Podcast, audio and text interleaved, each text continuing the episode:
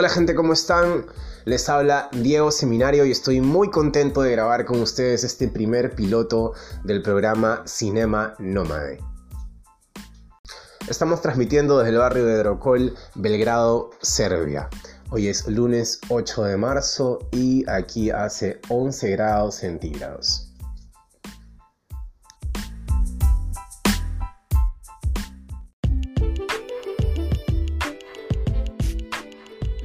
Bueno, yo quería explicarles un poco de qué cosa Cinema Nomade. Cinema Nomade va a ser un podcast semanal en donde vamos a hablar acerca de mm, películas, documentales, series, hacer una especie de reviews eh, de ellos, pero con una dinámica particular. Vamos a tener como tres segmentos. Primero, la popular de la semana la serie más vista en distintos streamings y que por ahí, por curiosidad, pues no, como, como mucha gente la está viendo a nivel mundial, merece de repente darle una oportunidad. Vamos a hacer reviews de la, la popular de la semana.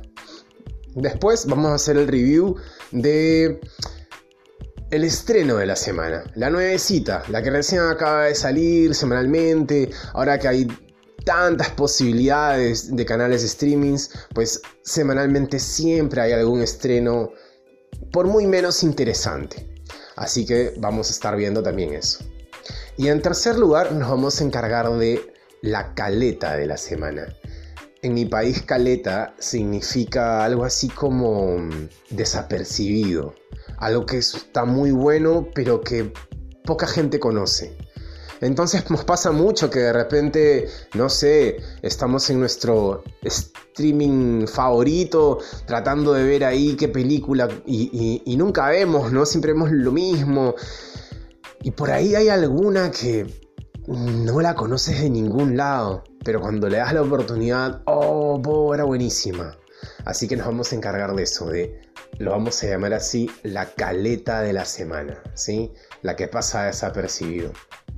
Y obviamente, mientras yo vaya viajando, voy a ir grabando estos podcasts en distintos lugares.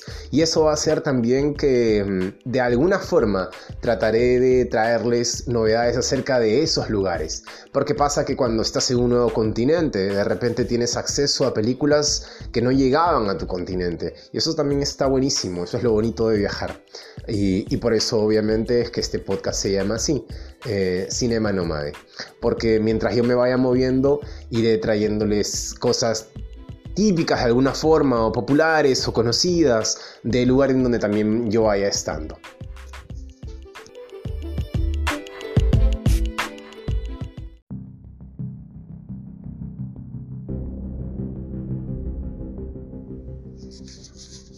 Bueno, quiero empezar eh, esta primera sección del podcast con la famosa de la semana, ¿sí? La popular de la semana.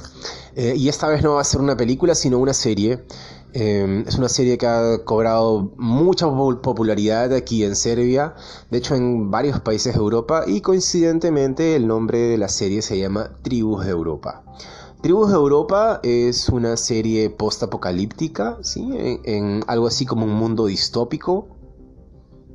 Una serie muy parecida a The Hundred, Los 100, para quienes la vieron.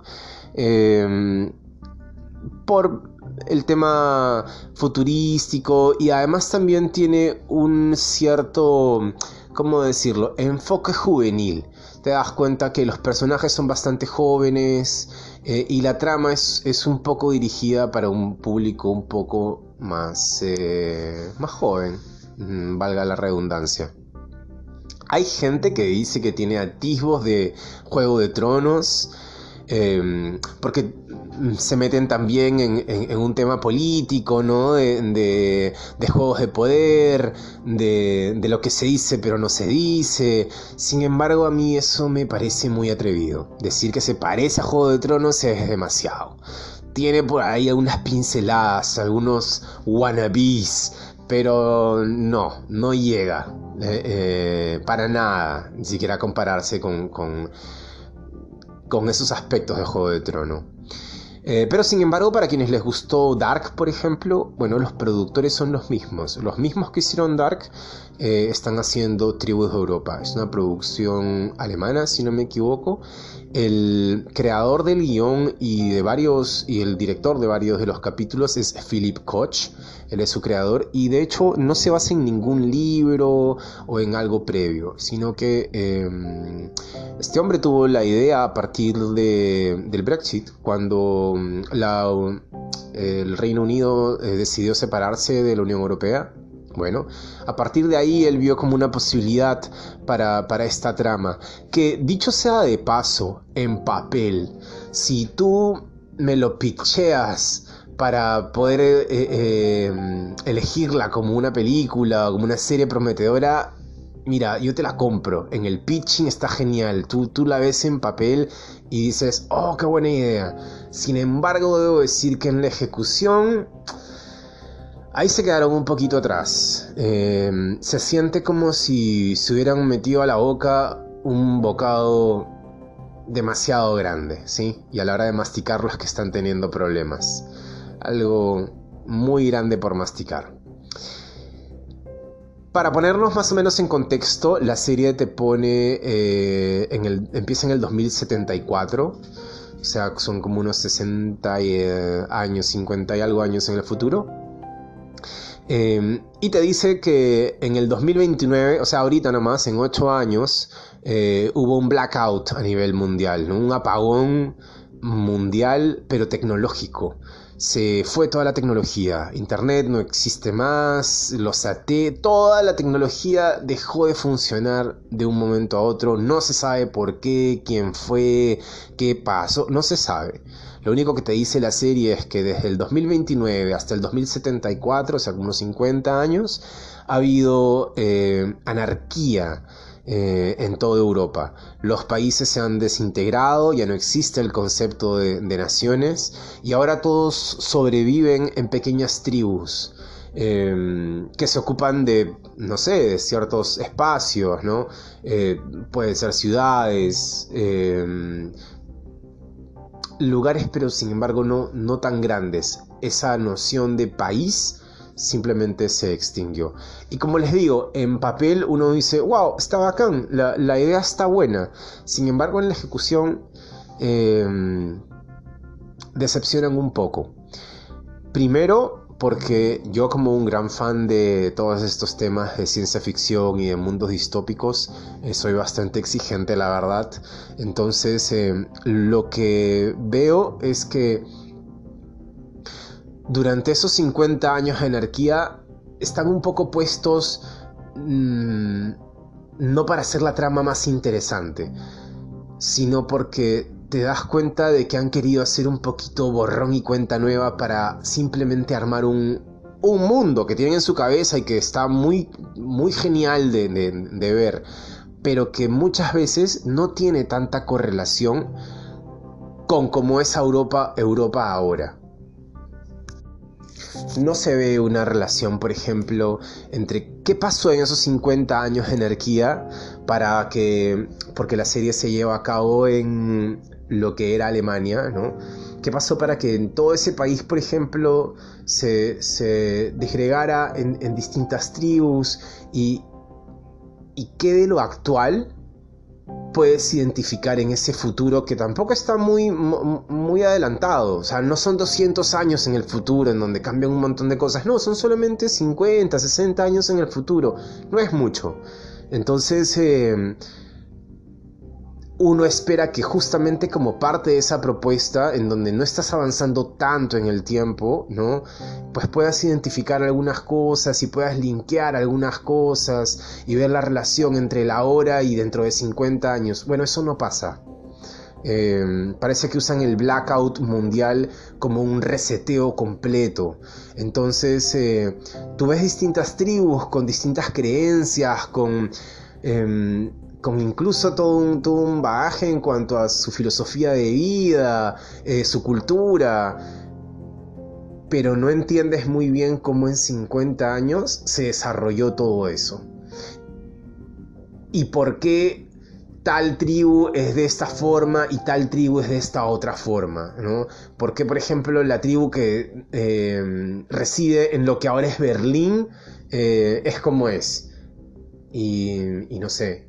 Y, por ejemplo, eh, otra tribu que es súper peace and love y, amor a la naturaleza y vive en los bosques, ¿no? de dónde vienen ellos. Hay muchas cosas sueltas. Pero fuera de eso, Creo que es una serie a la que se le podría dar una oportunidad. Son solamente seis capítulos y en favor debo de decir que es una serie con ritmo. Son solo seis capítulos, entonces eso permite que las cosas avancen rápido y además eh, centra su trama en tres historias. Es la historia de estos tres hermanos, tres hermanos jóvenes, por eso digo, tiene un enfoque eh, bastante juvenil la serie, a pesar de que intenta ser adulta en, ciertos momentos, en, ciertos momentos de la trama. Tiene también algunas escenas eh, sexuales. No, no podríamos decir que subidas de tono, pero, pero con esta intención de querer hacerlo un poco para un público más adulto, pero al mismo tiempo tiene estos otros elementos en donde tú identificas y dices, bueno, esto, esto no está tan, tan maduro ni tan adulto. Si, si por lo menos comercialmente están apuntando a un público más juvenil. Pero bueno, no quiero espolear nada, simplemente decir que la historia trata de estos tres hermanos, cada uno con una trama distinta.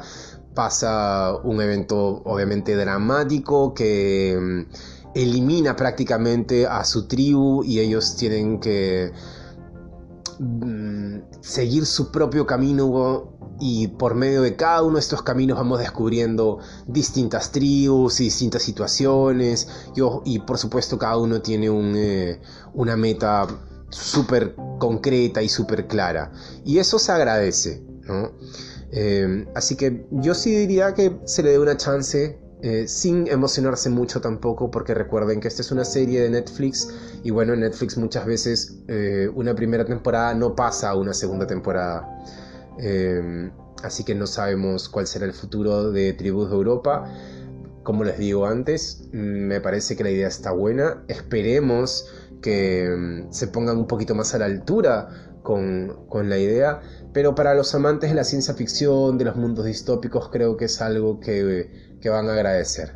Eh, siempre se agradecen ese tipo de, ese tipo de producciones. Así que bueno, eh, yo les digo que intenten, Intenten y si al primer, segundo capítulo por ahí que les coge la atención, bueno, dale, sigan para adelante. Si no, sin pena ni gloria, no hay, tampoco hay mucho tiempo que perder, no es una serie grande la que hay que invertirle en un fin de semana, no, todo tranqui con, esa serie. Así que bueno, eh, se las recomiendo a medias. Interesante de ver, sobre todo por ideas y por, eh, y por ciertas ejecuciones, pero eh, bastante débil en global, por decirlo así. Falla varias cosas, sin embargo también, y con eso termino, eh, es una producción alemana, eh, es cine europeo, que tiene otra visión también, eh, que tiene otro estilo, porque generalmente la mayoría de estas películas nos vienen obviamente de Hollywood que ya tiene una fórmula de cómo contar las cosas y, sabemos más o menos a qué, a qué nos estamos metiendo. Sin embargo, aquí, por lo menos en cuanto a estilo y creo que incluso hasta en narrativa, eh, te puedes encontrar con una sorpresa. Hay propuesta. Y eso ya es bastante por agradecer.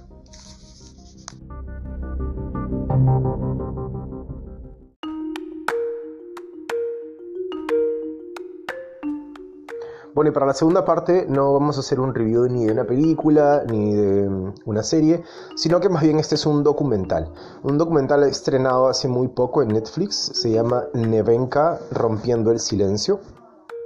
Y coincidentemente yo lo vi el 8 de marzo. Em, digo coincidentemente por obviamente lo que se conmemora en esta fecha, ¿no?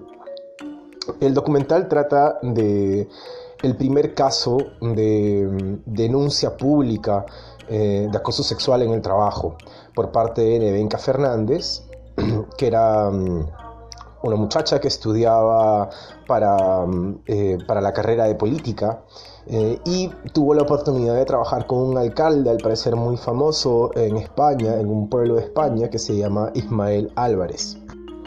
El caso fue muy sonado a inicios del 2000 y digamos que fue un precedente para que mm, después de eso mucha más gente se animara a denunciar.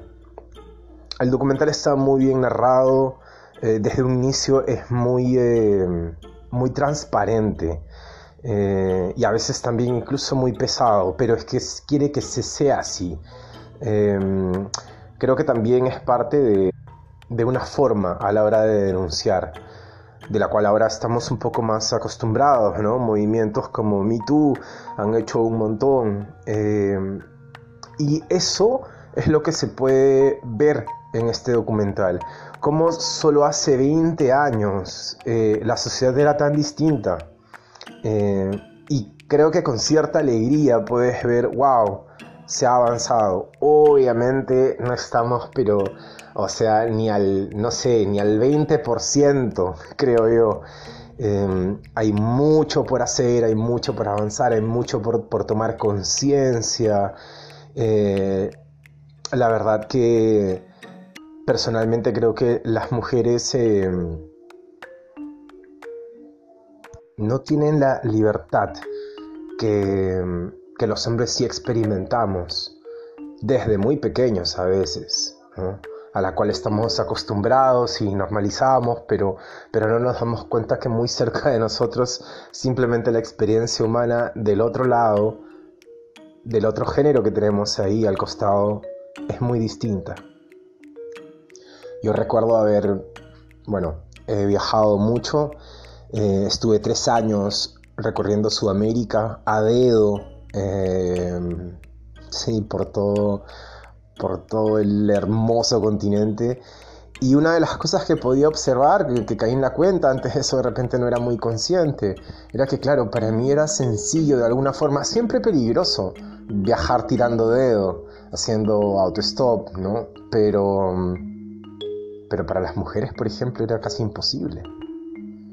Y me encontraba yo a gente que, o sea, a, chicas que también viajaban, pero sin embargo se tenían que tomar dos o tres molestias más para poder viajar. Si ya era complicado viajar haciendo dedo, viajar haciendo dedo y ser mujer era, pero un quilombo me acuerdo que se juntaban entre varias, por ejemplo, para moverse de una ciudad a otra, aunque no viajaran juntas, no importa, ¿no? Eh, o por ahí alguna viajaba, buscaba también viajar con algún amigo, si tenían pareja con la pareja, obviamente. Pero, o sea, un montón de reparos que toman, pero que no, no tendrían por qué hacerlo. Obviamente lo hacen porque no se sienten seguras. Eh, y eso está, pero mal en muchísimos sentidos. Bueno, volviendo a la serie, eh, al documental, mejor dicho. Este es un documental de tres capítulos. Eh, no me parece mucho, tampoco me parece muy poco. Me parece como lo justo para poder contar de manera mm, clara, específica, todo lo que pasó. Eh, y ponerte en contexto, Em, me parece que los tres capítulos son, eh, son justos, ni más ni menos. Si algo quiero destacar de, de este documental es que creo que sirve algo así como, como de marcador eh, de pequeños avances, ¿sí? Porque sí podemos ver un avance eh, a inicios del 2000 a, a cómo las cosas se dan ahora. Em, hay muchísimo menos miedo de denunciar, Em, más oportunidades de que, de que, realmente pues seas expuesto si es que has cometido eh, si has cometido acoso pero también creo que es, es, de alguna forma como un frío recordatorio de que de que las mujeres pueden experimentar en, en, sus lugares de trabajo todo este tipo de situaciones no eh, y es la verdad que es muy jodido cuando, cuando tienen que, que enfrentar este poder. Es difícil ver también la serie cuando, Por momentos Nevenka describe lo, impotente que se sentía en ciertas situaciones, o, cómo tuvo que cambiar su comportamiento y actuar de cierta manera para luchar contra un hombre que no dejaría de insistir nunca. O sea, eso es eso es súper loco también, porque también ves, ves la otra parte. A pesar de que no hay entrevistas, obviamente, del agresor, ¿no?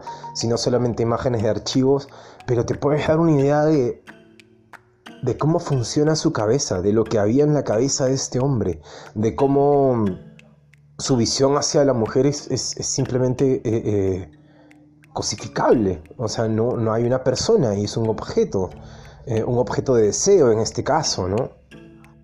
Y bueno, como digo, em, esto es más como un recordatorio, un recordatorio y, y, creo que un darse un poquito una palmadita, no decir, ah, algo estamos mejorando. Sin embargo, al mismo tiempo, eh, ser plenamente conscientes de que, de que falta un montón de camino por recorrer, ¿no? Para que el machismo, el sexismo, eh, no, no haga no siga haciendo los estragos que, que hace en nuestra sociedad, para que podamos avanzar también eh, de una manera mucho más, mucho más justa para todos. Así que eso, buen documental, muy emotivo, como les dije, bastante verdadero, crudo a veces, eh, sin embargo necesario, totalmente necesario. Muy recomendable, si se dan un tiempo el fin de semana, está buenísimo, es un muy buen plan.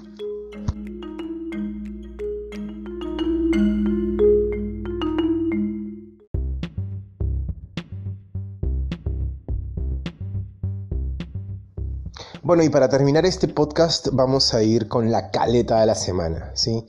Eh, esa película que está muy buena, que pero de repente no la conoces o no lo ubicas tanto. Yo, la verdad, no había escuchado esta película, eh, la he visto recién el año pasado.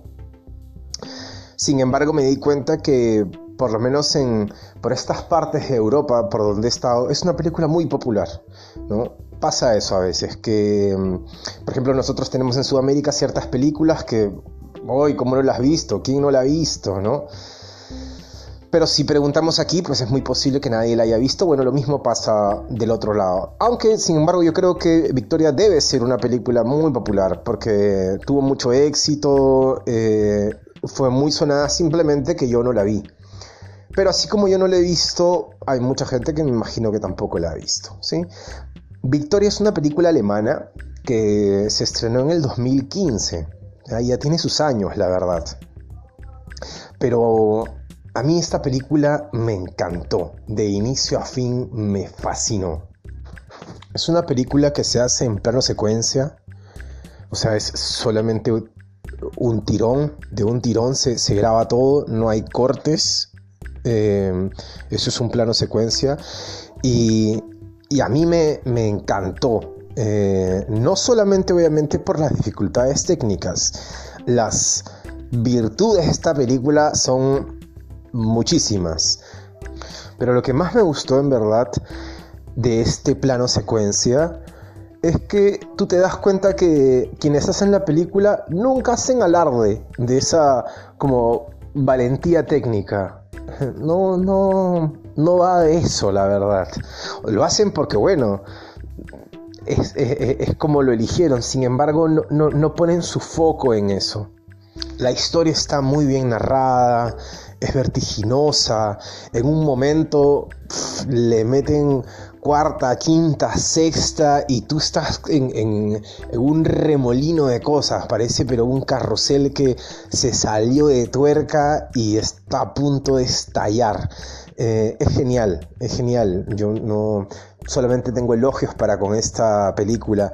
Mientras investigaba también acerca de cómo se hizo, el making of y todo, em, me di cuenta que en muchos momentos em, el guion es libre, se deja bastante espacio a la improvisación y a pesar de que todos son actores bastante jóvenes, la verdad, em, yo creo que todos se lucen de una u otra forma.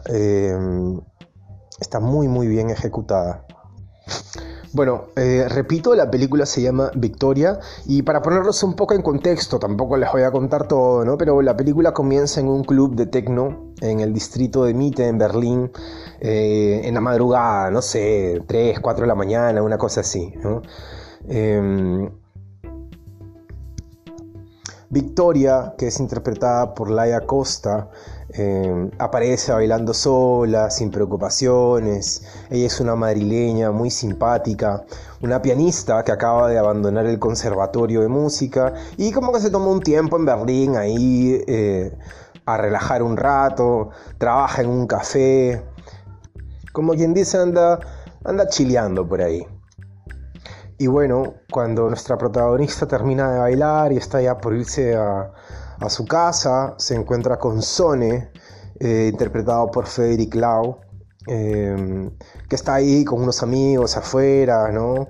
Eh, no sabe si, van, si entrar o no al club, eh, están tonteando ahí. Sin embargo, en un momento antes de que, de que Victoria se vaya, ellos le proponen mostrarle el verdadero Berlín. Y uno diría, no, está, ya estamos, de camino a la casa, mi media cabeza está en la almohada, pero no. Victoria es de esas personas que, que no dicen no fácilmente, ah, van con todo. Así que ella va con ellos y ahí empieza toda la historia que no se las voy a contar, obviamente, eh, pero que vale toda la pena verla. La historia podría tomarse como una típica eh, noche de juerga, ¿no? En donde te pasan un montón de cosas eh, inesperadas ante obviamente la decisión inesperada de irte de irte de farra con tres desconocidos en vez de, en vez de estar durmiendo en tu cama. Eh, pero hay matices muy, muy, muy bacanes en la película porque cuando tú, tú crees que ya la cosa está como terminando, es que, como le digo, les ponen el acelerador y la película se, va en un vértigo muy, muy, muy bacán. Al final los amigos eran ahí medio, medio malandros, ¿no? Tenían ahí sus, negocios, sus business con el, con el bajo mundo, necesitaban una ayudadita, obviamente Victoria los ayuda y como supondrán pues las cosas no salen como tenían que haber salido y hace que todo todo fluya, pero de una manera muy vertiginosa. Además, no solamente en cuanto a... Mm, en cuanto a las acciones, en cuanto a los actos, sino también en cuanto al matices de cambio de relación entre, por ejemplo, Victoria y los demás personajes, ¿no? El cambio de su, de su carácter, pasa de ser de, no sé, de una persona ingenua, alegre y despreocupada, ¿no? A ser alguien decidida, eh, desesperada, y al final algo así como una, una heroína de, ópera trágica, por, por decirlo de alguna forma, ¿no? Como dije antes, la actriz que la interpreta, esta chica Costa, eh, ofrece unas actuaciones espectaculares, conmovedora y yo diría que al final incluso intensamente inquietante, eh, si lo queremos decorar. Y lo mismo contra su contraparte, con, con, su compañero, ¿no? Eh, Sone, que al inicio parece como, no sé, un machote así, medio tontón, eh, sin muchos sesos en la cabeza. Eh, poco a poco se va convirtiendo en este personaje de empuje, hasta medio musculoso y, con un carisma que, claramente se acerca más al de, no sé, pues al, de un galán de repente, ¿no? Entonces, los cambios que se dan son muy bacanes de ver también. Bueno, es una película que yo creo que todos van a disfrutar muchísimo. Yo la puse de frente así en mis top no sé si en mis top 10, pero, pero, pero es una película que, que se me va a quedar en la mente y que definitivamente eh, sin ningún problema podría recomendar a cualquier persona.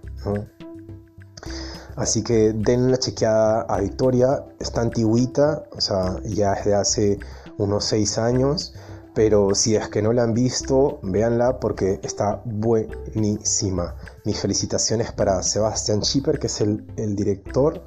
Eh, me gustó también el trabajo de la directora de fotografía, Strula Brandt, que yo no sé si estaré pronunciando bien porque obviamente es alemán, pero, hicieron de, la película algo realmente muy, eh, muy disfrutable. Gran, gran película.